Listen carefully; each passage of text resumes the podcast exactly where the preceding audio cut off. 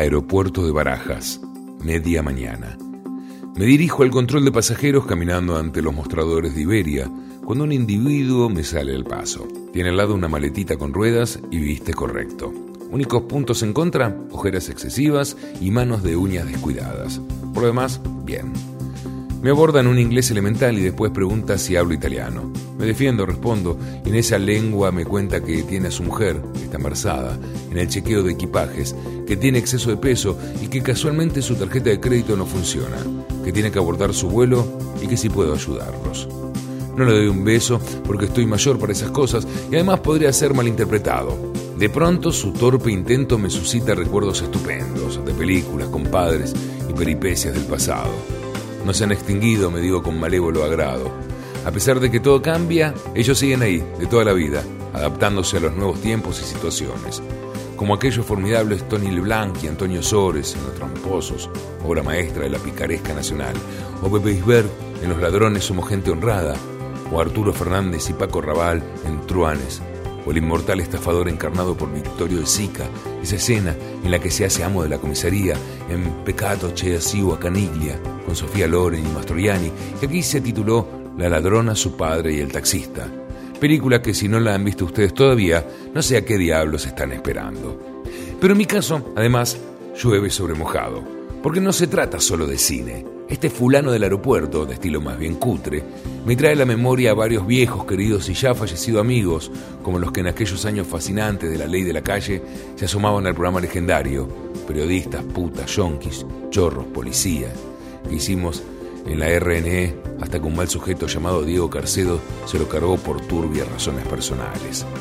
Como mi querido Ángel Ejarque, el rey del trile y el morro urbano, sus reglas eran nunca gente mayor, nunca viudas, artista del rollo callejero, que mejor encarnó a la secta aristocrática del barrio, que dejó de fumar el año pasado y de quien ya he escrito en esta página. O del elfino y mítico Pepe Muelas, el hombre que vendió el tranvía 1001 e inventó los timos geniales del telemetro, el abrigo de Bisón y la Stradivarius, y a quien la última vez que detuvieron estaba enumerando con tiza las piezas de las Cibeles a las 4 de la madrugada para vendérsela a un estúpido gringo. Me acuerdo de todo eso, como digo, y no puedo evitar una oleada de súbita ternura ante el italiano chapucero que, creyéndome un pringado sin conocimiento del arte de tangar incautos, sigue soltándome su rollo con cara de estar asfixiado. Al fin, en homenaje no a él, que más bien torpe, sino a los viejos colegas con los que ya no puedo tomarme una caña en un bar de Atocha, le digo que sí, que vale, que lo ayudo. Que me lleve hasta su mujer y a ella le daré el dinero que necesita para facturar ese equipaje.